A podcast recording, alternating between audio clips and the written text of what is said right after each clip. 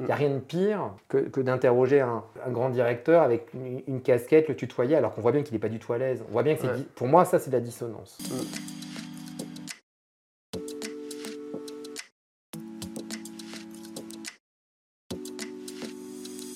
Bonjour et bienvenue dans ce nouvel épisode de Culture Responsable, l'émission qui traite de la responsabilité des entreprises sur des enjeux RH et RSE. Aujourd'hui, on accueille Julien Morisson. Bonjour Julien. Bonjour. Alors, euh, le thème d'aujourd'hui, c'est quand les RH génèrent du business, le pouvoir de l'influence B2B. Alors, vous l'avez compris, on va parler d'influence B2B avec Julien. Alors Julien, tu as été DRH euh, dans euh, des groupes, le groupe euh, Bolloré. Tu as été DRH au sein de la maison Chanel aussi. Exactement aussi. Et aujourd'hui, tu viens nous parler en tant que CEO et cofondateur de l'agence d'influence B2B qui s'appelle Les Années Folles Exactement. et que tu as cofondé il y a trois ans. Exactement. Jusqu'à là, on est bon. Eh ben, super. Julien, je suis très content de t'avoir ici sur le plateau de Culture Responsable. Et euh, on va commencer par parler de l'influence B2B. Est-ce que tu peux nous dire qu'est-ce que c'est? Oui, alors pour essayer d'avoir une définition la plus euh, complète, je dirais que l'influence B2B pourrait se résumer comme une capacité pour une marque euh, de rendre, d'utiliser son pouvoir d'attraction pour séduire soit des, des candidats ou alors des fournisseurs ou même des clients. Et donc, c'est l'utilité qu'elle va faire des réseaux sociaux pour susciter ses parties prenantes. On notera bien que je ne parle pas de consommateurs, mais euh, bel et bien de fournisseurs ou alors d'acheteurs en entreprise. D'accord. Alors un influenceur B2B aujourd'hui, quand je te dis influenceur B2B, tu penses à qui en France? Tu veux des noms, c'est ça que tu veux Je veux des noms. Alors je dirais que dans un premier temps, euh, avant, je vais répondre à ta question, un premier, mais je dirais qu'en fait on va surtout se soucier de savoir si dans la communication du créateur de contenu, il va toucher qui? C'est qui sa cible? Est-ce que sa cible, ça va être plus des RH, ou ça va être plus des marketeurs, ou ça va être plus des financiers, ou ça sera plus des fondateurs? C'est les points vraiment qu'on va regarder. Et donc pour répondre plus précisément à ta question, je ne vais pas en citer beaucoup, je vais être un peu chauvin, hein, je vais évidemment des gens de l'agence. Je dirais qu'on va avoir euh, Florence Bernier qui communique principalement sur du juridique, en droit du travail, parce que le droit c'est assez large. Et donc on sait que quand elle communique, elle va intéresser beaucoup de DRH. On a aussi Ludovic Giraudon qui lui va communiquer beaucoup autour du management, ce qui fait que dans sa capacité de communiquer, il va pouvoir séduire des entreprises ou des gens qui s'intéressent au domaine, euh, au domaine du, euh, du, management. Et euh, pour en citer, on va dire un dernier ou une dernière, on peut citer Amélie Favguité, qui elle va parler plus du RH, mais de manière un peu plus générale, où elle va pouvoir aussi bien évoquer des sujets autour de l'égalité homme-femme ou des seniors, parce que je sais que c'est son sujet de prédilection, ce qui fait qu'ils vont toucher in fine une cible. Et c'est comme ça qu'il faut raisonner au sein de l'influence B2B. Alors concrètement, comment est-ce qu'on met en place une stratégie, stratégie. d'influence B2B tu parlais de Florence, par exemple. Exactement. Comment est-ce que tu la contactes euh, Pour quel projet? Et, euh, et, le client, euh, Comment ça qu'est-ce qu'il peut attendre en fait de cette collaboration? Je alors déjà, disons que les créateurs de contenu avec lesquels on collabore, on les représente en exclusivité. C'est-à-dire que pour travailler avec l'un d'entre eux, on devra passer par nous, directement ou indirectement, mais à un moment donné, on va être dans la boucle. Il n'y aura pas de contact forcément direct. Vous êtes leurs agents en fait. On est leurs agents, exactement, c'est positionné. Et ça, aussi bien en France qu'au UK, puisqu'on est implanté récemment UK, on fonctionne exactement de la même manière. Comment ça a fonctionné? En fait, l'entreprise, elle va nous solliciter. Parfois, elle a bien compris ce qu'on faisait, parfois c'est plus flottant. Donc, on va être amené à leur poser la question un peu simple de dire, bah, c'est quoi, quelle est votre cible et vous voulez toucher quoi? C'est quoi votre produit? Donc, on va d'abord comprendre leurs services, leurs produits, leurs ambitions. Une fois que ça va être bien clair, on va dire bah, quel est l'utilisateur et quel est l'acheteur. Parce que parfois, il y a une différenciation entre l'utilisateur et l'acheteur. Et ils vont nous dire, voilà, nous, l'acheteur final de notre solution, ce sont plus des directeurs marketing ou des directeurs financiers ou des DRH. Et donc, en fonction de ça, donc une fois qu'on a bien compris cet aspect-là, ça va être euh, transféré au pôle euh, de la gestion des talents, donc euh, des agents, pour dire, bah voilà, sur ce client-là, on voudrait toucher telle cible pour parler de tel sujet, qui tu penses que ça la pourrait intéresser. Et en fonction des aspérités, on va pouvoir contacter soit Florence, soit Amélie, ou Laura, ou Ludovic, enfin voilà, plein d'autres, plein, plein de créateurs de contenu pour leur pitcher, leur présenter le service, disant soit parfois on a une idée très claire, soit parfois on n'a pas d'idée du tout, donc on se repose beaucoup sur, beaucoup sur eux. On va leur dire voilà, là la cible, c'est de toucher euh, les, euh, je sais pas moi, je vais dire les marketeurs. Comment on pourrait toucher, comment on pourrait imaginer la campagne? Est-ce que derrière on va imaginer des campagnes uniquement écrites? Est-ce qu'on va imaginer au contraire une vidéo? Est-ce qu'on imagine un live? Est-ce qu'on imagine des podcasts? Et en fonction du budget, parce que ça va jouer hein, mm. évidemment le budget, on va pouvoir définir un certain nombre de créateurs de contenu et aussi, aussi de formats. Et donc c'est comme ça qu'on va co-construire en sachant que les campagnes peuvent aller d'un poste, mais c'est de moins en moins le cas, jusqu'à toute une série de, de, campagnes, de campagnes d'écrits ou de live ou de vidéos qui peuvent représenter 2, 3, 4 mois en fonction des campagnes. D'accord. Les influenceurs, euh, enfin aujourd'hui quand on pense aux influenceurs, on pense aux influenceurs sur Instagram, sur TikTok. Euh, c'est souvent des contenus qui sont, qui sont assez, euh, enfin qui sont pas forcément révélateurs de la personne, qui sont assez superficiels, où il y a une mise en scène. Dans le cas de l'influence B2B, on, pourrait se dire, et peut-être qu'on parle de responsabilité ici, donc comment faire pour que ces influenceurs montrent la vraie image de l'entreprise, la vraie ADN Est-ce que vous travaillez là-dessus? question. Euh, alors ça va dépendre en fait euh, des volontés euh, des, entreprises. On a parfois des entreprises qui souhaitent promouvoir un service ou une solution et donc ça va passer évidemment par l'utilisation de cette solution. C'est-à-dire qu'on ne parle pas d'une formation si on n'a pas testé soi-même sa formation. On ne peut pas dire, là, récemment on avait une formation, on en a deux d'ailleurs qu'on va lancer un peu en même temps, mais une formation, il y a c'était sur le harcèlement moral et, sexuel pour un client et pour un autre c'est quelque chose qui est entre le métaverse et en même temps des formations un peu de serious game si on ne l'a pas testé cette formation, on n'est pas crédible pour vraiment en, proposer, euh, euh, on va dire, les éléments les plus avantageux pour l'entreprise. Donc ça passe non seulement par une compétence en amont, mais aussi par l'utilisation des outils et des solutions qui sont euh, proposés. C'est en ça qu'on respecte la communauté, on va, même si on fait des contrôles en amont, mais on ne va jamais promouvoir des solutions ou des formats qui n'ont pas été identifiés en amont. Après, si c'est un peu sur ta question, c'est-à-dire quand on est sur de la marque employeur, alors marque employeur, c'est un peu c'est un peu le tarte à la crème parce que c'est un peu générique, c'est un peu comme, euh, j'ai dire bienveillance, j'ai dire qualité de vie au travail, c'est un peu utilisé un peu à toutes les sauces, mais si on l'utilise sur ça, sur la partie comment attirer des candidats dans son entreprise, bon évidemment, moi le, créateur de contenu, il n'a pas travaillé dans cette entreprise-là, mm. donc naturellement, il ne va pas euh, dire comment ça marche avec Madame Michu, enfin c'est pas possible. En revanche, l'idée c'est qu'il puisse poser autant de questions que possible pour vérifier l'authenticité du dispositif c'est-à-dire comment les candidats sont recrutés, est-ce qu'il y a le nombre d'étapes, on peut parler aussi de salaire, c'est quoi la formation euh, qu'on peut recevoir, c'est quoi les délais aussi d'évolution. Et c'est en ce sens qu'on est déjà un peu plus senior. Chez nous, la moyenne d'âge est plus autour de 35-40 que pour les Instagrammeurs ou TikTokers, je pense encore plus jeunes, on est plus sur 20. Ce qui est logique, parce qu'on n'a pas du tout les mêmes cibles, donc c'est ni mieux ni moins bien, mais on n'a pas ces mêmes volontés-là. Après, le travail que nous, on doit faire, c'est de parvenir euh, auprès de l'entreprise, de lui faire lâcher un peu de l'est, de dire des choses qui ne sont pas aussi aseptisés, parce qu'il y a toujours une communication qui est assez corporate. Mhm. Tout est formidable. Mm. parfois, on leur dit, bah, si c'est si formidable, pourquoi les gens partent? Non, mais en fait, euh, c'est-à-dire que bon, sur le salaire, c'est pas. Donc, c'est ça qu'on essaye aussi de pouvoir ramener dans les questions, et les créateurs de contenu, ça va être un des vecteurs pour poser ces questions-là, mm. et pour susciter de l'authenticité de la marque. Le combat, il est que la marque, on ne peut pas l'humaniser, parce que ce n'est pas le terme, mais en tout cas, euh, lui donner suffisamment d'attraction et d'intérêt tout en respectant quand même son ADN au maximum pour susciter des candidats qui vont fitter avec les deux. C'est ça le travail du créateur de contenu. D'accord. Et est-ce qu'on peut est-ce que dans certains cas, parfois, on constate un décalage entre ce que dit l'influenceur parce que c'est finalement un reflet de ce que veut dire l'entreprise, avec la perception de l'entreprise par les collaborateurs, par les anciens collaborateurs, les personnes qui sont parties, les détracteurs aussi. Non, mais je vois bien ta question. Euh, même qui je, vais y répondre, hein, je vais répondre à ta question, mais parfois il y a un décalage entre le créateur, mais le créateur est ce qu'il communique, et lui-même.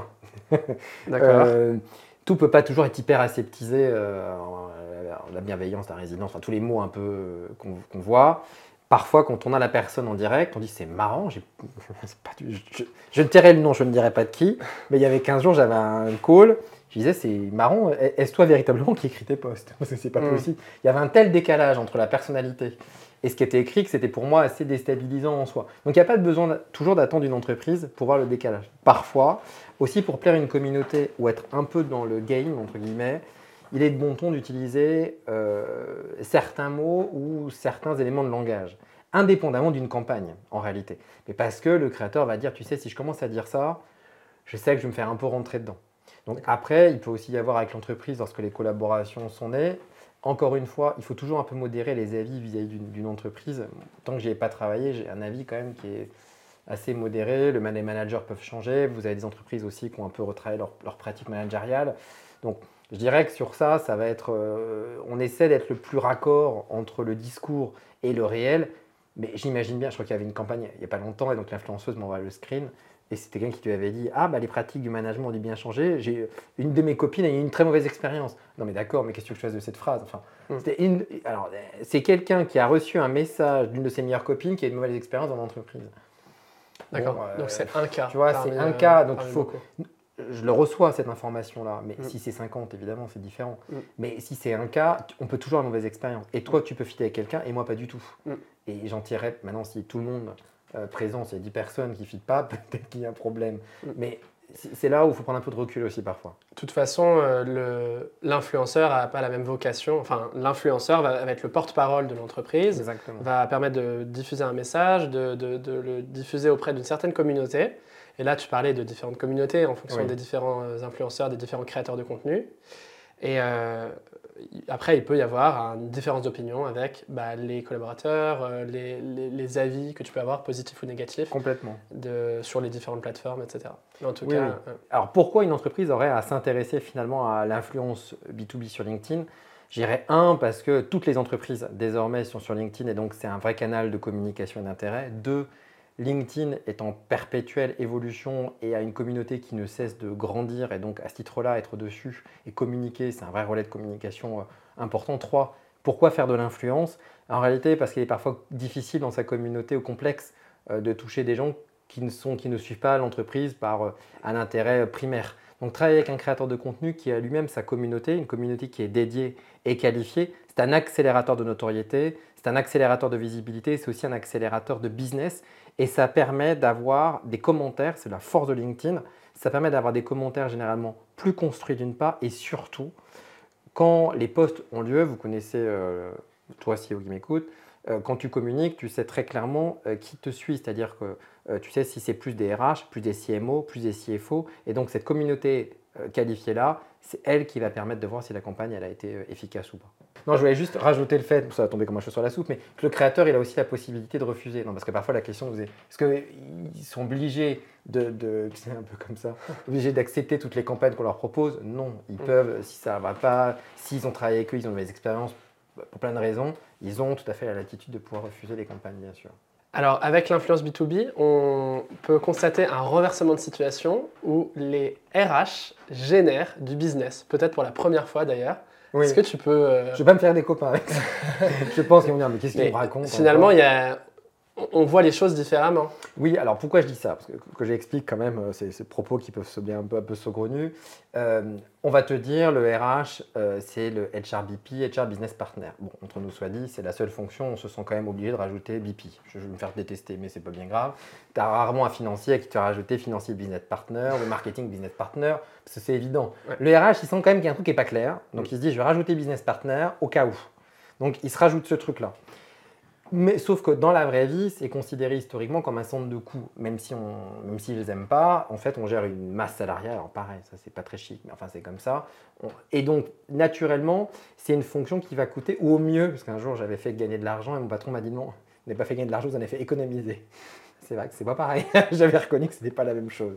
Et donc jusqu'à présent, il y avait cette vision-là. Et je dirais qu'à travers la marque employeur, de mon point de vue, qui n'est qu'un point de vue très humble, je pense qu'elle peut avoir un positionnement beaucoup plus business, dans le sens où si derrière elle travaille vraiment la marque employeur, la, visibilité de l'entreprise, l'attractivité de l'entreprise, elle peut intéresser pas uniquement que des candidats, mais elle peut aussi intéresser des consommateurs, puisque les deux étant beaucoup plus imbriqués désormais, singulièrement avec la nouvelle génération.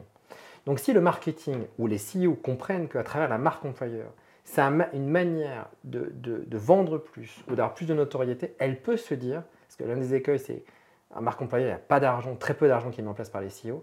Si les CEO se disent, OK, mais si derrière on accueille mieux, on onboard mieux, on a plus qu'une belle vitrine, on, on touche pas que des candidats, parce qu'en réalité on, on met le paquet sur l'image, mais on touche aussi des gens qui peuvent potentiellement acheter, ça veut dire que le service RH, grâce à lui, on fait, on fait du chiffre d'affaires.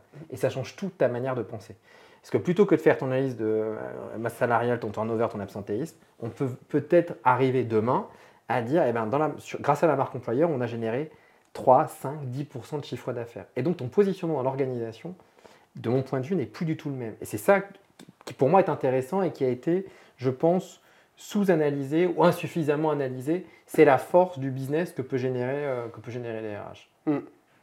Et Julien, est-ce que, quelle est la différence entre le, une campagne qui peut être menée par un, un collaborateur ambassadeur, un influenceur peut-être interne et un influenceur B2B de renom, quelqu'un qui, dont c'est le métier Alors, je dirais que deux points principaux. Si on est vraiment sur l'advocation en interne, je dirais qu'il y a le risque, un salarié reste un salarié dans une entreprise, donc la liberté de ton, elle est quand même assez relative. Après, un peu. Mm. Donc, naturellement, c'est un peu les. Souvent, la parole est cadenassée. Elle est plus cadenassée. Et puis surtout, même si, même si elle n'est jamais dit de manière explicite, on peut avoir légitimement peur de dire je ne vais pas avoir des avis peut-être modérés ou je vais peut-être pas aller sur des terrains, on va me le reprocher par la hiérarchie.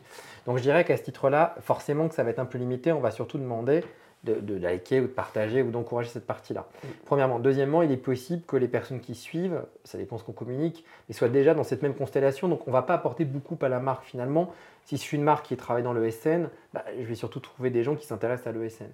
Si je passe par un créateur de contenu qui a une cible un peu plus générique, un peu plus large et qui a eu cette autonomie, je vais toucher une cible qui de toute façon ne se serait pas intéressée à manière de communiquer. Ça me permet d'avoir, d'ouvrir un peu en termes de, marché euh, une cible plus importante, d'avoir quelqu'un qui va parler de ma marque de manière différente, avec un ton différent, et probablement qui va utiliser des codes qui ne sont pas les codes internes de l'entreprise, mais qui vont justement, c'est parce que ce n'est pas interne, que ça va susciter de l'intérêt. Qui vont parler à une communauté plus large. Exactement. Exemple, pour la caricaturer gros traits, si tu es dans une entreprise qui vous voit, parce que ça fait partie des codes de la boîte. Si tu as le créateur de contenu qui tutoie, déjà mécaniquement, tu vas apporter autre chose à la marque. Mm. Tu vas soit ou l'inverse d'ailleurs, tu vas la rendre plus accessible, plus humaine, plus différenciante. Mais c'est pas une faute de cohérence?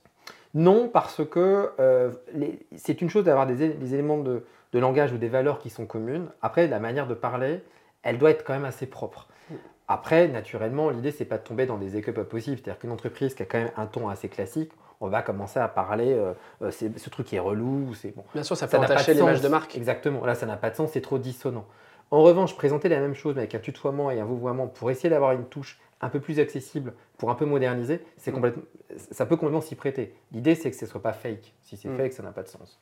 Et aussi, en fonction de la, là, tu parles de tutoiement, de vouvoiement, en fonction du type d'audience que tu veux toucher, si on parle de recrutement, par exemple, tu, tu peux toucher euh, des personnes qui ont déjà beaucoup d'expérience et d'autres personnes qui sont, euh, dont c'est la, première expérience professionnelle. Et tu vas les toucher sur différents canaux. Sur TikTok, peut-être que tu vas parler aux, jeunes, dont, c'est le premier, euh, la première recherche d'emploi, et tu vas les tutoyer peut-être. Tout à fait. Alors, ce qui est plutôt intéressant, nous, on n'est pas du tout sur, sur, TikTok, mais on va effectivement toucher plus ces candidats pour qu'ils aient une première expérience. Mm. Et puis, ce qui est aussi intéressant, c'est de présenter des métiers pour lesquels, spontanément, ils n'auraient jamais été vérifiés, voir. Donc, on va être sur ces, ces vocabulaires-là.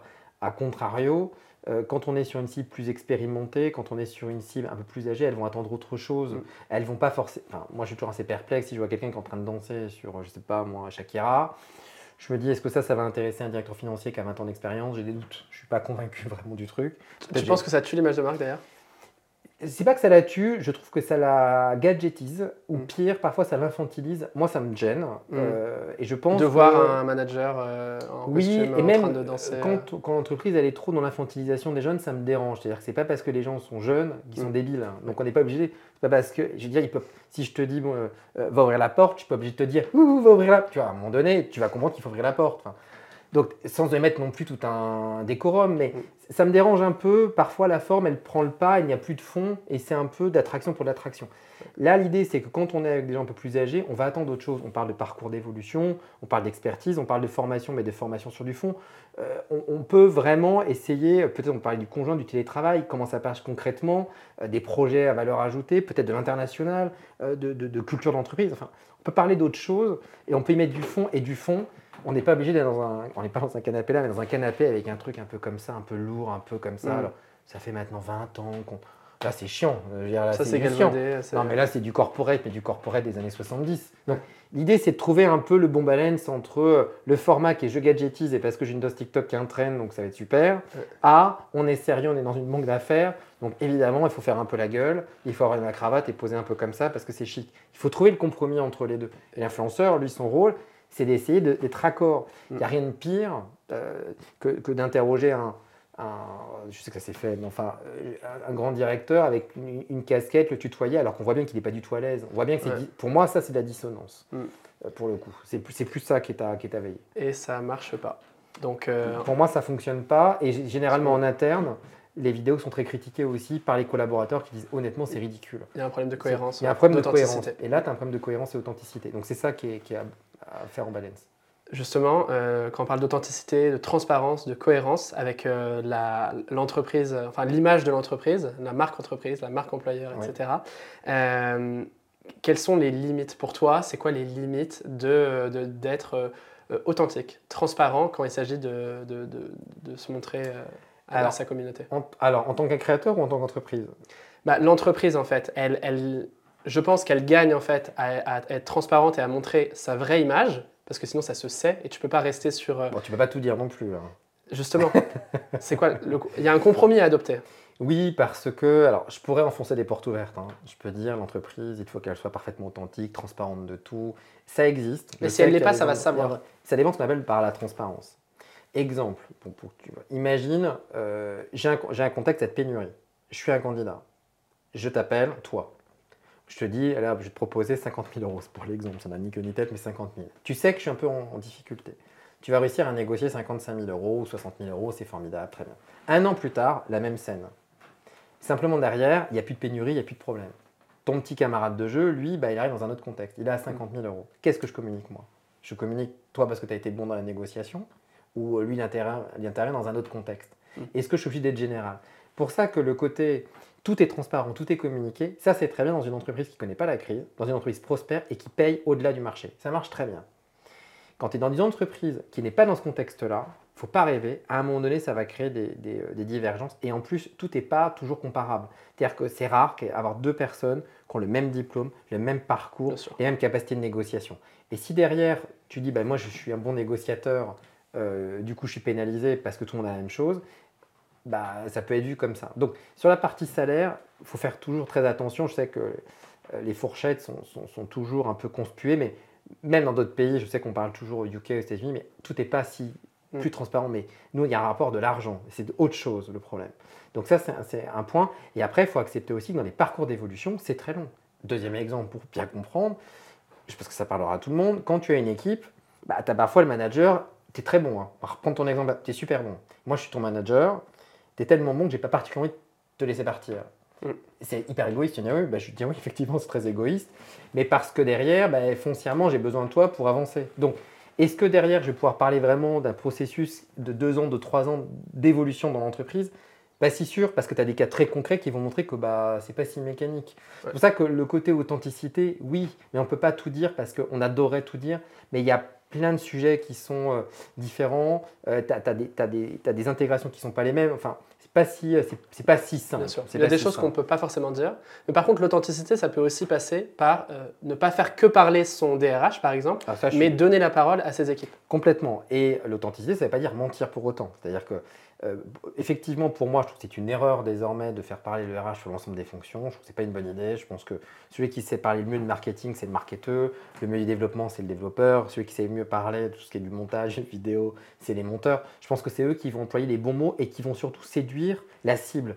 Ils vont trouver le truc qui vont faire que lui va se dire, ben ça là, moi il m'aurait dit ça, j'aurais candidaté. Or le RH, naturellement, il va être un peu... C'est pas ce qu'on lui demande non plus. On lui demande d'avoir de la projection, de quelque chose de Une prospectif vision générale. une vision générale et éventuellement de parler un peu de tout ce qu'il y a à mettre en place pour accompagner le développement des compétences Mm. et éventuellement d'avoir la transversalité. Mais pour moi, euh, oui, on n'est plus sur cette partie du RH qui ne doit pas forcément tout communiquer. Après, euh, quand, on, quand je dis on ne peut pas tout dire, l'idée, c'est pas non plus d'être dissonant. C'est-à-dire que attention à ne pas dire que tout est friendly, tout est sympa, tout est remote, alors que pour de vrai, c'est pas vrai. Enfin, et à un moment donné, le candidat, il va devenir salarié, il va bien se rendre compte, il n'est pas débile, il va bien voir que c'est complètement fake.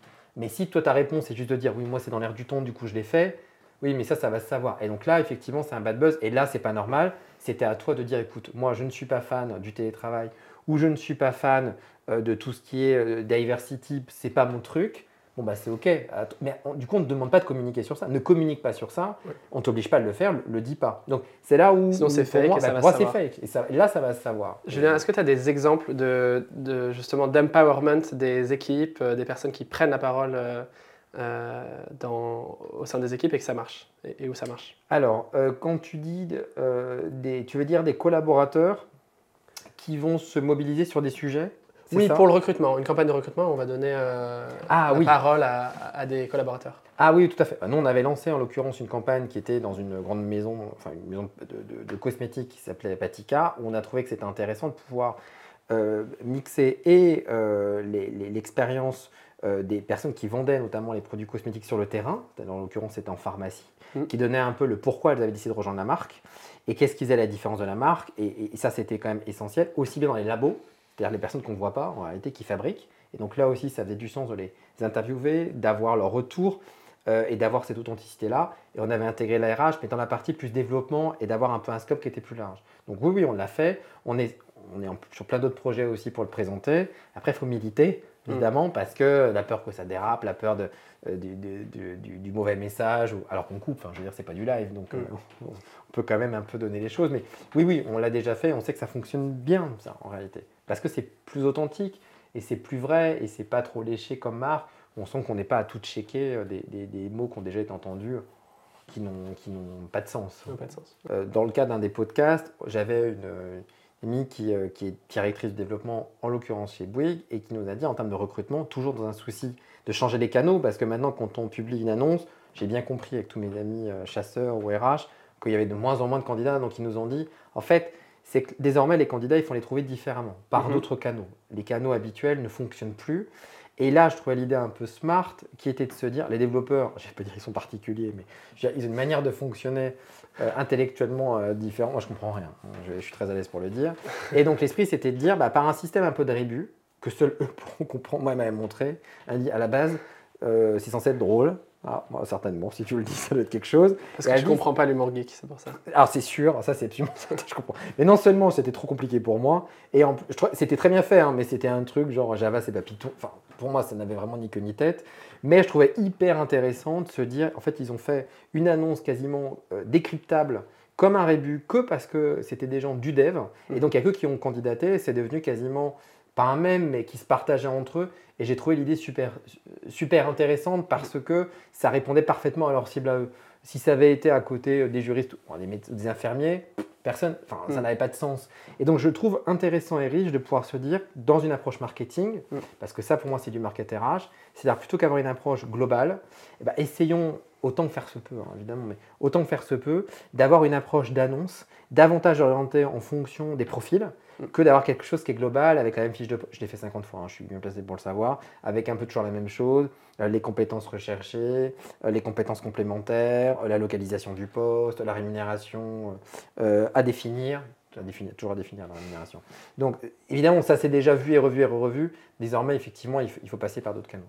Comment est-ce que tu gères les avis négatifs? Alors, à ce jeu-là, que ça soit euh, les influenceurs qui, quand ils postent, quand ils- alors il n'y en a pas énormément, c'est l'un des avantages sur LinkedIn, il y en a relativement peu, mais certains apprécient. Mm. Alors, tu me diras, ils sont un peu tordus, mais en fait, non, c'est qu'ils vont dire ça génère du reach parce que ça génère de la, de la réaction, donc il faut répondre, et donc il y en a d'autres qui répondent, donc ça- donc c'est bien pour la visibilité du. bon, voilà. Donc certains aiment, d'autres les retirent. Donc moi, j'ai pas de politique en la matière, je laisse vraiment le créateur de contenu euh, pouvoir gérer. Lorsqu'il y a des campagnes qui sont. Sur la marque employeur, c'est quand même. Ça arrive rarement qu'on ait des retours qui soient des retours qui sont, euh, qui sont négatifs. En général, c'est plus des gens qui veulent savoir comment on postule, c'est quoi les critères, c'est quoi. Parfois, tu as des campagnes de recrutement qui tournent au bad buzz aussi. Parce que l'entreprise, elle est décriée, parce Alors- que personne ne veut aller travailler chez eux. C'est vrai, c'est vrai. Je, je- je pense, euh, là, je pense à Total, parce que Total a une très mauvaise image auprès des, des, des, des candidats, en fait. Oui, ou le tabac euh, aussi, euh, où c'est plus compliqué. Alors, après, c'est vrai qu'il y a des entreprises qui sont plus sulfureuses que d'autres. Là où je vais quand même modérer un peu les ardeurs, c'est que vous avez des entreprises à contrario, mais je ne dirai pas de nom, on va le dire, qui ont des très belles images, il ne faut pas creuser.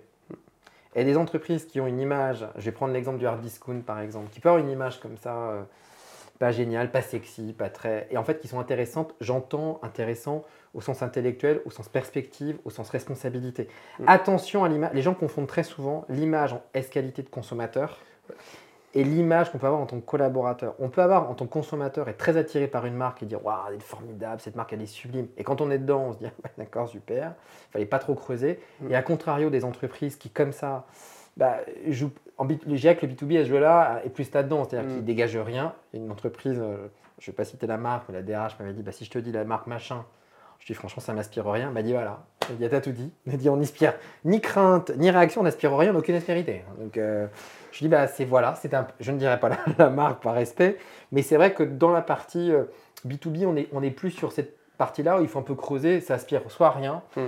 soit on se dit ça ne va pas être terrible. Et en fait, quand les gens découvrent un peu plus, découvrent les métiers, découvrent les perspectives, ils se disent ah mais c'est un peu plus intéressant que ce que j'aurais pu imaginer. Donc attention à l'image assez cosmétique où certains sont meilleurs que d'autres et c'est pas toujours justifié. Bien sûr. Bah, dans certains cas, euh, la marque employeur et la marque, euh, le marketing des marques Exactement. Est, euh, assez proche. Dans d'autres cas, c'est moins, c'est, moins le cas. Et, là, dans ce cas-là, il y a un vrai travail de marque employeur à faire pour montrer et mettre en avant les avantages Exactement. de travailler dans cette entreprise. Exactement. Et valoriser et les parcours et les métiers et présenter l'entreprise. Vous avez des entreprises qui sont très peu connu finalement du grand public. Et pourquoi candidater? Pourquoi il y a toujours un peu, ça s'embouche un peu au portillon, euh, toujours les mêmes entreprises pour les mêmes métiers? Mais parce qu'il y a plein d'autres secteurs qui euh, aussi sont tout aussi passionnants, mais en réalité, par méconnaissance, les jeunes et les moins jeunes n'y vont pas, et d'autres au contraire, parce que très connus en termes de notoriété, et ils y vont. Et oui, il y a un gros gros travail à conduire en termes de communication euh, pas uniquement avec les créateurs de contenu, mais de communication d'entreprise, pour susciter des candidats qui aient envie de, voilà, de rejoindre, de candidater, de dire ah bah, tiens, finalement, c'est pas mal. D'accord, très bien. En résumé, comment est-ce que tu mets en place une campagne d'influence B2B Qu'est-ce, Quel conseil tu donnerais aux entreprises? Je dirais de réfléchir premièrement à la cible, hein, c'est essentiel. Une bonne campagne B2B, c'est d'abord une cible euh, de un call to action, pas 300 de grâce. Ça, c'est quand même extrêmement important aussi. Euh, et de communiquer en tout cas sur LinkedIn, c'est-à-dire qu'une entreprise qui vraiment ne communique jamais, ça va être compliqué. Donc, ça, c'est les trois conseils que j'aurais tendance à donner. Donc, euh, Julien, on peut te suivre sur LinkedIn. Exactement. voilà, Julien Morisson. Euh, merci beaucoup. En, tout cas, merci beaucoup. Merci à toi d'être venu ici sur le plateau de Culture Responsable. Euh, merci à vous aussi qui êtes restés jusqu'à la fin. Merci de nous soutenir. Si vous avez des commentaires et des améliorations à proposer, n'hésitez pas à le faire. Et puis n'oubliez pas de vous abonner pour ne rien manquer aux prochains épisodes. Merci et à bientôt sur Culture Responsable.